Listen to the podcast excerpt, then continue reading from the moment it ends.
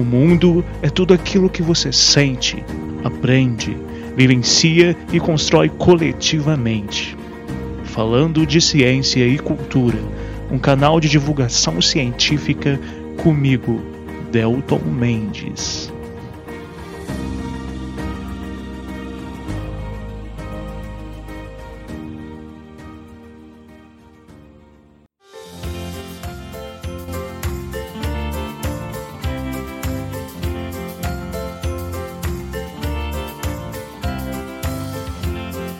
Sejam muito bem-vindos ao Falando de Ciência e Cultura. Eu sou o Delton Mendes e atualmente nós já conhecemos algo em torno de 5 mil exoplanetas, planetas em torno de outras estrelas além do nosso Sol na ciência. O que será que há nesses planetas? Será que é possível que exista vida por lá? Afinal de contas, o que, que é a vida? Bora entender mais sobre tudo isso?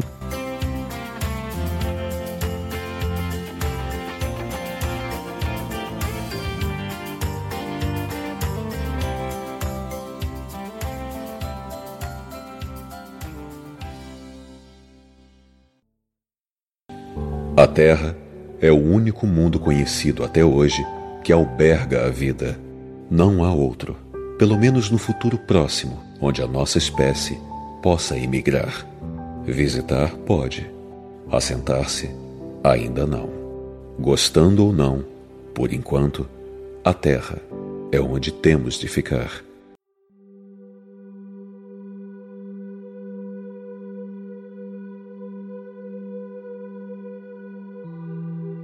Muito bem, queridos e ilustríssimos ouvintes, estamos de volta para mais um episódio, o episódio 37. E hoje o tema é O que é a vida para a ciência e reflexões com base em astronomia e astrobiologia. Eu sei que a palavra astrobiologia assusta um pouquinho, mas vocês vão entender que é um campo científico muito bacana que associa astronomia, biologia, química, várias outras ciências na busca pelo entendimento sobre a origem da vida, sobre o que é a vida, as condições de existência de vida na Terra e as possibilidades de existência é, de vida em outros lugares do sistema solar como por exemplo luas, planetas, mas também em outros planetas e luas além do nosso sistema solar.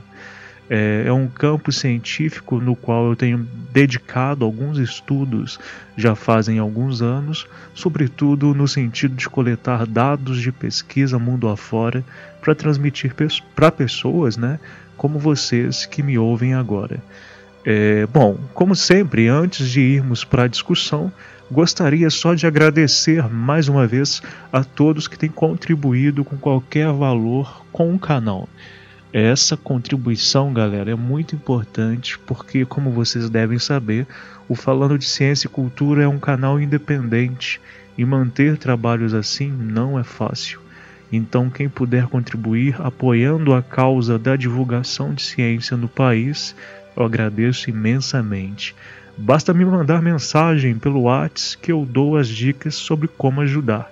32 98451 9914. Aliás, quem estiver ouvindo e quiser comentar alguma coisa sobre o episódio, também pode me mandar mensagem por lá.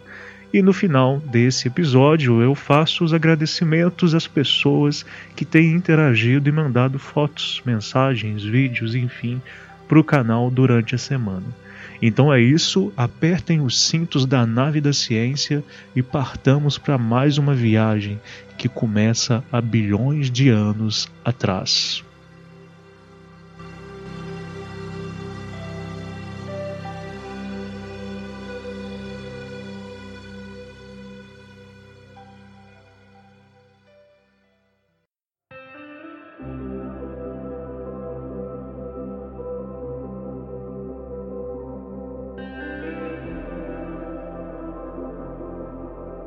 Para que possamos entender o que é a vida, antes eu preciso contar para vocês uma história. Era uma vez um pontinho minúsculo, menor que a ponta de um alfinete, que continha toda a matéria e energia que existem hoje né, no nosso cosmos conhecido. De repente, por motivos ainda em estudo, essa micropartícula deu origem a uma imensa explosão que não se parece nem um pouquinho com nenhum tipo de explosão que você conhece, que você já ouviu falar ou então que você viu na internet. É o que chamamos de Big Bang, que é o modelo mais atual para a origem, para a explicação sobre a origem do nosso universo observável. Com o passar do tempo, a partir do Big Bang, alguns elementos químicos surgiram, sobretudo o hidrogênio, Hélio e lítio um pouco depois, aí é uma outra discussão, e depois as primeiras estrelas e galáxias. Tudo isso há algo em torno de 13,5, 12 bilhões de anos. O nosso universo, pessoal, tem algo em torno de 13,8 bilhões de anos. Essas primeiras estrelas, grandes e imensas, surgiram, se desenvolveram, mas também, plaft, né, explodiram. Toda estrela tem um começo, um meio e um fim, entre aspas. Só que o fim de estrelas muito massivas acaba dando origem a praticamente todos os outros elementos químicos da tabela periódica que inclusive estão no corpo de vocês estão em tudo que vocês veem, tocam, sentem. Enquanto isso, né, outras estrelas também foram surgindo a partir do desaparecimento de outras estrelas, ou seja, as estrelas de primeira geração, as mais antigas, à medida que foram explodindo, deixando de existir, elas geraram elementos químicos e bolsões de hidrogênio, por exemplo, também, favorecendo o surgimento de outras estrelas, como o nosso Sol, que é uma das estrelas mais novas, entre aspas, existentes. E olha que o nosso Sol tem algo em torno de 5 bilhões de anos junto da existência do nosso Sol, do surgimento do nosso Sol, também surgiram planetas e luas, no caso aqui do nosso sistema solar. É, bom, então no nosso sistema solar nós temos algo em torno de 5, 6 bilhões de anos. A Terra, esse lindo planetinha azul, tem algo em torno de 4,5 bilhões de anos. É muito tempo, né, pessoal? Mas vejam, como eu disse, o nosso Sol é relativamente novo em termos cósmicos, já que o universo observável tem algo em torno de 14 bilhões de anos. E uma coisa muito importante nessa história toda: nem sempre a Terra foi do jeito que é hoje. É, hoje, hoje o planeta, por exemplo, visto do espaço, é azulzinho, bonitinho, dá até vontade de abraçar. Mas quando a Terra surgiu, há cerca de 4,5 bilhões de anos e até cerca de um bilhão de anos depois disso, aqui havia um processo bem conturbado. É, a, a, Terra era praticamente uma bola de magma incandescente que, muito aos poucos, foi se esfriando. Imaginem então um prato de sopa quente que se resfria pelas bordas. É o que aconteceu com a Terra e que está acontecendo até hoje. E isso deu origem às primeiras crostas rochosas, o que favoreceu, por exemplo, o acúmulo de líquidos, como a água, que, aliás, olha só que interessante, certamente a água nem surgiu aqui na Terra. Provavelmente, tudo indica que ela veio de regiões mais externas do sistema solar por meio de cometas, ao que tudo indica. Então vejam bem, se não houvesse a formação dessas crostas, desse resfriamento da superfície da Terra, nós não teríamos tido água, né? E não teríamos tido certamente o surgimento de vida por aqui. Hoje o nosso planeta ainda está se esfriando internamente, mas temos um núcleo ainda pastoso, extremamente quente, que inclusive é responsável pelo campo magnético terrestre. Então notem, pessoal, que o nosso planeta é importante destacar que nem sempre foi do jeito que é hoje e que no fundo ele ainda está em transformação. Nem os próprios continentes sempre foram do jeito que são hoje, e aliás, os continentes hoje eles estão em deslocamento. E isso é muito importante que fiquem claro. Mas a principal pergunta desse programa é: afinal, o que, que é a vida? Porque afinal de contas, eu, Delton, estou falando para vocês de tudo isso ao invés de ir direto para o conceito de vida. É isso que a gente vai entender agora.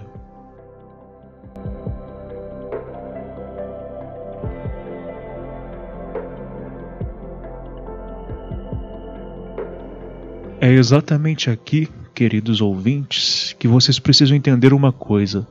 Não há como estudar a vida, sobretudo as suas origens, sem entender esse contexto que eu mencionei. Justamente porque para a vida existir, uma série de fatores são necessários, como se fosse uma receita de bolo. E se falta um ingrediente, ou se a gente junta uns ingredientes de forma errada, a vida pode nunca existir, ou então não ter condições de existir. Então vamos tentar entender um pouco isso, melhor isso. Em princípio, é, eu acho que é importante defender aqui a necessidade de uma ciência que seja cada vez mais multidisciplinar, acolhendo vários saberes. A astrobiologia, esse nome estranho, é um exemplo disso. É, como eu já disse, é uma mescla bonita de se ver, né? uma, uma, uma multidisciplinaridade muito interessante entre astronomia, química, biologia, física, bioquímica, enfim, vários e outros campos de saber na busca pelo entendimento da vida, do seu surgimento na Terra, se é que a vida surgiu aqui na Terra, enfim, é, se é possível existir né, outros, outras formas de vida é, em planetas, luas do sistema solar ou então em, em planetas e luas em torno de outras estrelas. Enfim, é uma ciência muito ampla e, como vocês percebem, com várias dificuldades. Então, eu queria bastante atenção de vocês no seguinte: quando falamos que estamos buscando entender a vida fora da Terra, por exemplo, não estamos dizendo necessariamente que estamos procurando apenas vida inteligente, mas, sobretudo, qualquer forma de vida. É, lembra daquelas aulas da escola sobre os reinos de seres vivos? Arqueobactérias, bactérias, protistas, fungos, vegetais, animais.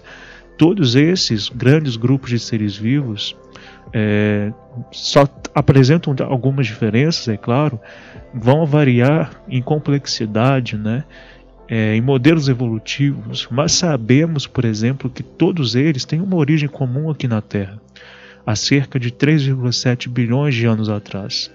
Então, por isso que é importante discutir tudo isso. A história da, da Terra é também a história da vida na Terra e da evolução da vida na Terra. Então vamos entender o que é a vida para a ciência. Para isso é importante dizer que na biologia nós temos vários conceitos de vida, inclusive como eu já disse em alguns outros episódios. E aqui, galera, eu só organizei alguns pontos-chave para que vocês possam entender melhor e quebrar um pouquinho a cabeça aí pensando sobre tudo isso, ok? Então, o que define a vida? Como podemos dizer que uma coisa está viva e que outra não? Então é importante dizer que tudo que eu vou dizer é baseado em conhecimento científico e conhecimento que temos sobre a vida na Terra. Isso é muito importante, gente. Eu estou dizendo tudo que eu direi para vocês e que a ciência sabe é com base no que nós conhecemos da vida na Terra. O fato básico é que não descobrimos vida extraterrestre. Estamos nas primeiras fases de observação. A questão está em aberto. Eu sei que muitos de vocês, por exemplo, adorariam que eu dissesse aqui que a ciência já comprovou a existência de vida fora da Terra, ou mesmo a existência de ETs inteligentes, verdinhos, com a camisa do Flamengo e etc. Mas não, não há nenhuma evidência ainda de vida inteligente fora da Terra. Há algumas evidências de vida fora da Terra, mas não inteligente, por exemplo, em Marte. Mas isso está em estudo. Pode ser que existam formas de vida muito diferentes pelo universo, é, mas ainda nós não identificamos. A teoria mais aceita para a origem da vida na Terra é a da evolução química. É nessa evolução química, né, sobretudo elementos químicos como carbono, hidrogênio, oxigênio, nitrogênio, enxofre, se combinaram a partir de condições ambientais da Terra primitiva, formando os primeiros aminoácidos e depois as primeiras proteínas e depois o primeiro ser celular, minúsculo e basal. A partir daí, né, já compreendendo o RNA, o DNA, começamos o processo que chamamos de evolução, do qual as espécies de seres vivos, a partir de mutações e seleção natural, podem se transformar, dando origem a outras espécies. E, obviamente, num olhar de 3,7 bilhões de anos, eu estou falando de bilhões e não de milhões, bilhões de anos de evolução, a vida pode passar por muitas transformações. Sabemos que o, que o, fato do planeta ter água e esses elementos químicos associados, principalmente o carbono, que é praticamente a farinha de trigo do bolo, tudo isso foi fundamental para o surgimento da vida, segundo acredita-se a maior parte dos cientistas. Há quem diga que esse processo de surgimento da vida não ocorreu na Terra, mas em algum outro lugar do sistema solar ou, quem sabe, fora do sistema solar. Mas essa perspectiva, a panspermia, já não é tão aceita pela comunidade científica. Bom, então vamos lá para alguns pontos centrais que a biologia a astrobiologia defendem do que se refere ao que é a vida.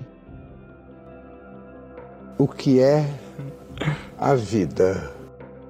Para a ciência, o ser vivo necessariamente tem que, primeira coisa importante, é, para caracterizar um ser vivo, né? Esse, os seres vivos têm, são especializados, eles têm atividades coordenadas a partir de célula ou células que são a base da vida e na qual há o DNA, né, que é o bloco elementar para a coordenação e perpetuação da vida. Na astrobiologia, por exemplo, uma pergunta que se faz é: será que, se existir vida fora da Terra, essa vida também é baseada em DNA? Nós sabemos que a vida na Terra é sobretudo baseada em DNA. Se nós observarmos todos os seres vivos, é, desde arqueobactérias até seres humanos complexos, todos têm DNA. Né? A, a, discussão que existe é sobre se vírus são seres vivos, né? mas mesmo assim, mesmo os seres vivos, mesmo os vírus não tendo célula e tendo DNA ou RNA, é, há essa discussão se são seres vivos ou não. Bom, então será que tem célula? Será que se existir vida fora da Terra, esse, essa vida ela é necessariamente baseada em DNA ou será que houve algum outro tipo de associação de elementos químicos que gerou outras formas, outras combinações? É, então isso é muito importante de ser discutido, né? Então é por isso que eu acho que é a primeira coisa relevante. Inclusive é importante destacar que a evolução de uma célula sem núcleo para uma célula com núcleo é considerada uma das grandes é, marcas, uma das grandes transformações já existentes na, na evolução da vida na Terra. É, e não temos certeza absoluta, inclusive, também é importante destacar, sobre a origem da vida na Terra. A partir do momento que nós começamos a estudar arqueobactérias para cá, nós conseguimos entender muita coisa, mas nós não temos certeza absoluta de como a vida surgiu aqui. Bom, o segundo ponto importante para nós entendermos o que é a vida é o metabolismo. Todos os seres vivos apresentam metabolismo, desde as bactérias mais basais e as arqueobactérias, até mesmo seres complexos, obviamente, como nós, seres humanos. O metabolismo nada mais é do que reações químicas associadas que, dentro das células, né, vão favorecer as condições básicas para o ser vivo existir, como a captação de energia, uh, para a reprodução também, enfim, tudo literalmente. E quando eu falei células, é importante dizer que temos seres vivos baseados em uma única célula, como as bactérias, e, e nesses seres vivos também há metabolismo. Então, por isso, o metabolismo é importante. O terceiro ponto, o terceiro aspecto importante para caracterizar o ser vivo é Todos os seres vivos aqui do planeta possuem, trabalham homeostase, ou seja, os organismos vivos regulam seu ambiente interno. É como se fosse uma lógica de funcionamento dentro de uma casa, você organizando sua casa ali, sendo que do lado de fora temos características diferentes. E sem, sem essa organização interna, dificilmente a sua casa se manteria. É claro que é um exemplo tosco, tá, gente? Só estou exemplificando para vocês entenderem. Um quarto aspecto importante: todos os seres vivos apresentam alguma forma de crescimento, né, desenvolvimento. No caso dos seres vivos com várias células, como por exemplo nós, essa multiplicação favorece o nosso desenvolvimento amplo. Por exemplo, você, eu, todos nós todos vocês que estão ouvindo esse episódio, não surgimos no útero de nossas mães desse tamanho que nós temos hoje. Ou seja, nós multiplicamos as nossas células, nós crescemos, nós nos desenvolvemos. Isso também é um é aspecto importante para se caracterizar a vida na Terra. Um outro aspecto importantíssimo é a reprodução. Todos os seres vivos no planeta Terra se reproduzem, né? E e vão buscar o tempo todo esse processo de, de, de, desenvolvimento da espécie, de ampliação da espécie, gerando novos organismos, novos indivíduos. A grande diferença é que alguns desses seres vivos vão fazer sexo. E o que é o sexo? Nada mais é do que indivíduos, machos e fêmeas, por exemplo, tendo coito para transferir carga genética. E isso vai gerar novos descendentes. Só que outros seres vivos não precisam de sexo para gerar novos, novos indivíduos para a espécie. São assexuados, é o caso, por exemplo, de bactérias. Bom, um sexto aspecto para considerar a vida na Terra, que eu acho importante, é a capacidade de evoluir, né? Ou seja, a a capacidade, né, mesmo de base genética, de uma população poder alterar ao longo do tempo, né, se transformar ao longo do tempo, de uma espécie, inclusive, poder gerar outras espécies. É, as mutações, por exemplo, que, que ocorrem no nível microscópico, oferecendo características diferentes a populações ou então a uma espécie. É, também precisamos considerar claramente, nesse contexto, a seleção natural na qual um traço hereditário, por exemplo, como um bico mais estreito de um pássaro, ou a cor do pelo, como no caso dos ursos polares, né, permite que os organismos, que os seres vivos sobrevivam e se reproduzam melhor num determinado ambiente. Ao longo de gerações, esse traço hereditário, né, que é transmitido de pai para filho, promove uma aptidão, é, uma aptidão vantajosa é, que vai poder ser cada vez mais comum na, na, naquela população, tornando-a mais bem adaptada ao seu ambiente. E esse processo, inclusive, a gente chama de adaptação, né? E ele é muito importante para a gente entender a vida na Terra. E, por último, eu acho que é importante destacar a reatividade, ou seja, todo ser vivo reage ao ambiente de alguma maneira. Né? Muita gente pode pensar, por exemplo, o coral nos oceanos não reage a, a, a, mudança de temperatura da água, ou então ele não reage à mudança química da água. Pelo contrário, reage. Mesmo sendo um ser vivo que fica basicamente ali estratificado, ele também reage. As bactérias também reagem. Se eu finco uma agulha na mão de alguém, essa pessoa vai reagir. Então, seres vivos reagem ao ambiente. Isso é muito importante para nós caracterizarmos seres vivos.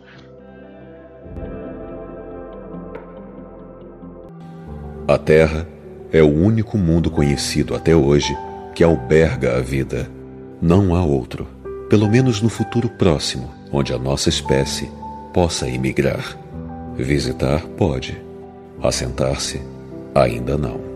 Gostando ou não, por enquanto, a Terra é onde temos de ficar. Esses aspectos que eu acabei de mencionar para vocês eu, eu achei de importante destacar esses, essas características para nós podermos entender a vida na Terra. Então, muito importante, na Terra. Todos os seres que conhecemos, toda a vida que conhecemos até hoje, inclusive nós mesmos, seres humanos, obviamente, se baseiam nesses aspectos em estudos sobre seres vivos na Terra. Nós não temos parâmetros, paradigmas de seres vivos fora da Terra. É possível que nos próximos anos isso mude? É, mas ainda não temos.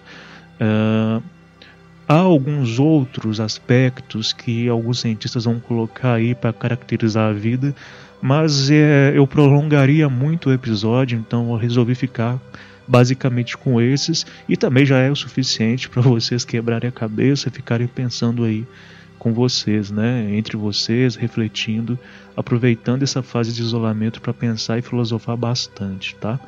É, quando olhamos para o céu noturno, isso é uma perspectiva minha, e ficamos pensando em outras estrelas, é, em outros planetas, para muito além do nosso sistema solar. Imaginem só, nós já descobrimos quase 5 mil exoplanetas, ou seja, planetas que estão em torno de outras estrelas eu fico pensando, será que em torno de algum de alguma dessas estrelas, será que algum desses planetas que nós descobrimos que não são do sistema solar, que estão muito distantes de nós, será que em algum deles há vida, ainda que seja vida microbiana, ou será que há vida inteligente? É, e se nós pensarmos mais profundamente, tudo indica que todas as estrelas do cosmos, praticamente todas, têm planetas em torno delas. Então, olha que loucura! Na nossa galáxia, nós temos algo em torno de 400 bilhões de estrelas.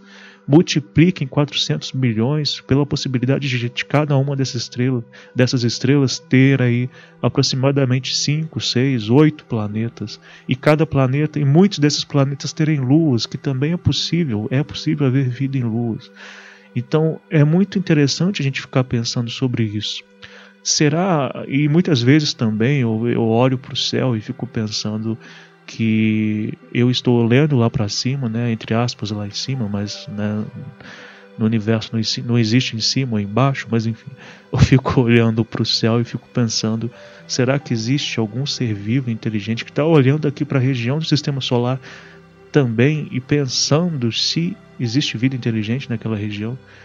É, uma pergunta né, que, que não só eu faço, obviamente, muita gente se faz, e é por isso que a ciência tem buscado respostas, mas não são respostas rápidas que virão muito em breve. Talvez leve milhares de anos para que a gente tenha descobertas mais significativas nesse sentido. É, mas é muito provável, sim, que existam outras formas de vida pelo cosmos pelo universo, ou então pelos vários universos. Né? Há a perspectiva de que talvez existam outros universos, mas muito provavelmente essas formas de vida são muito diferente, diferentes né? de tudo que pensamos. Então eu faço essas perguntas para vocês. Será que nós somos os únicos seres vivos em todo o universo? Será que existe apenas esse nosso universo ou será que existem outros universos, né? Se existem formas de vida inteligentes que são mais antigas no cosmos, certamente elas são mais evoluídas, né? Que nós, é bem possível. E assim sendo, certamente tem tecnologias, por exemplo, de viagem intergaláctica, de comunicação bem mais elaboradas será que essas que se existem essas, essa forma de vida mais inteligente, mais ela mais complexa, essas formas de vida teriam interesse e contato com nós?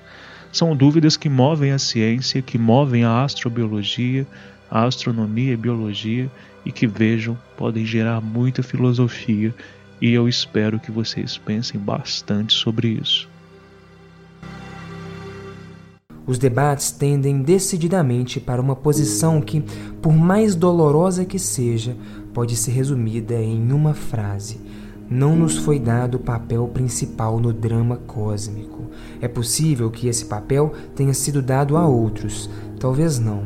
De todo modo, temos boas razões para sermos humildes.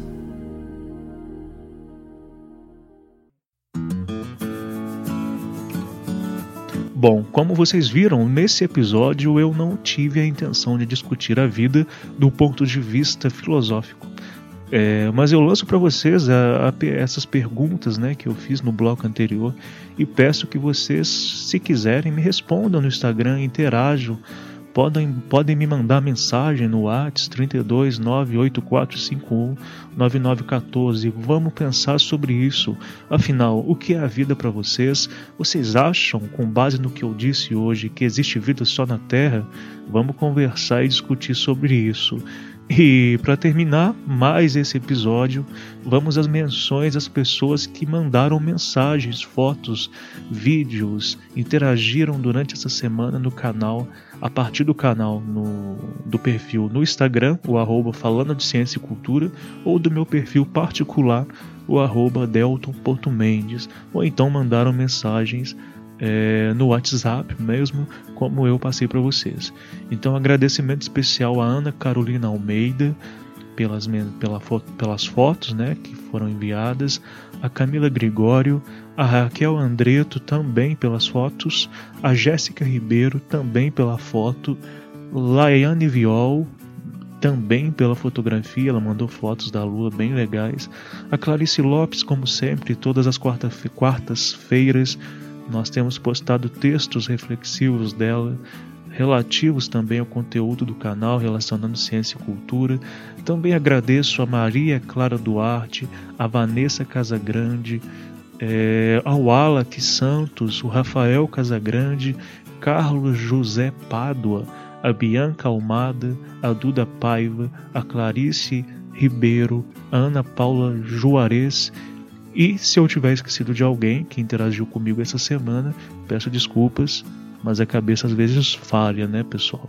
É, lembrando que esses agradecimentos, essas menções, são as pessoas que interagiram nessa semana é, relativas ao último episódio. Então não são não, não estou fazendo menções de pessoas que interagiram em outras semanas e outros meses. Eu faço isso semanalmente. Então é isso, galeras. Espero que vocês tenham refletido bastante, que isso favoreça vocês pensarem sobre o mundo, pensarem sobre nossa existência. Observem o corpo de vocês, observem a si mesmos e pensem: os átomos que compõem o meu corpo, que estão em mim, surgiram de explosão de estrelas. Olha só que coisa poética e que a ciência favorece a gente pensar.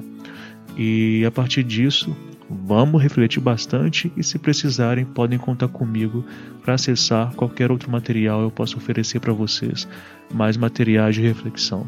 É isso então, boa semana para todos vocês e até o próximo episódio.